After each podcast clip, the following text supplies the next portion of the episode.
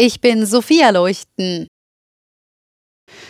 Der Vorsitzende der Deutschen Bischofskonferenz Betzing hatte eine positive Bilanz des Reformprozesses Synodaler Weg gezogen.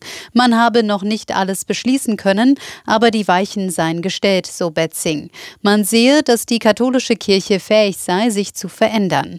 In Frankfurt am Main wurde heute die fünfte und letzte Synodalversammlung zur Reform der katholischen Kirche abgeschlossen. Was war das Motiv des Amoktäters von Hamburg? Laut bayerischem Innenministerium gibt es keine Hinweise auf eine frühere Drogenauffälligkeit des Täters. Die Ermittlungen zu den Hintergründen der Tat laufen weiter und es stellen sich viele Fragen. Zum Beispiel hätten die Behörden reagieren müssen. Philipp F. war Sportschütze, hatte eine Waffenbesitzkarte und war erst kürzlich von der Waffenbehörde aufgesucht worden. Sie hatte einen anonymen Hinweis auf eine mögliche psychische Erkrankung des 35-Jährigen erhalten.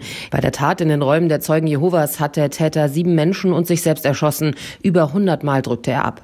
Zu den Toten zählt auch ein ungeborenes Kind. Tine Klimach, Nachrichtenredaktion.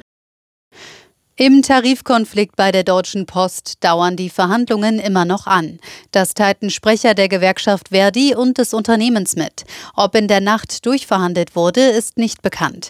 Weder Post noch Gewerkschaft machten Angaben über den Verhandlungsstand und den weiteren Zeitplan.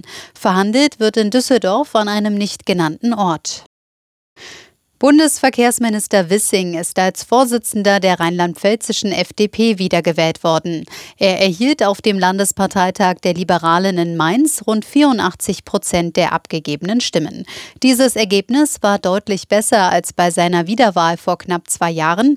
Damals hatte er 64,5 Prozent erhalten. Darmstadt hat im Aufstiegsrennen der zweiten Fußball-Bundesliga eine Niederlage kassiert. Die Hessen verloren am 24. Spieltag in Bielefeld mit 1 zu 3. Außerdem besiegte St. Pauli Fürth mit 2 zu 1. Das dritte Spiel zwischen Magdeburg und Paderborn endete 0 zu 0. Und die deutschen Biathletinnen haben beim Weltcup in Östersund den dritten Platz erreicht. Der Sieg ging an die Staffel aus Norwegen.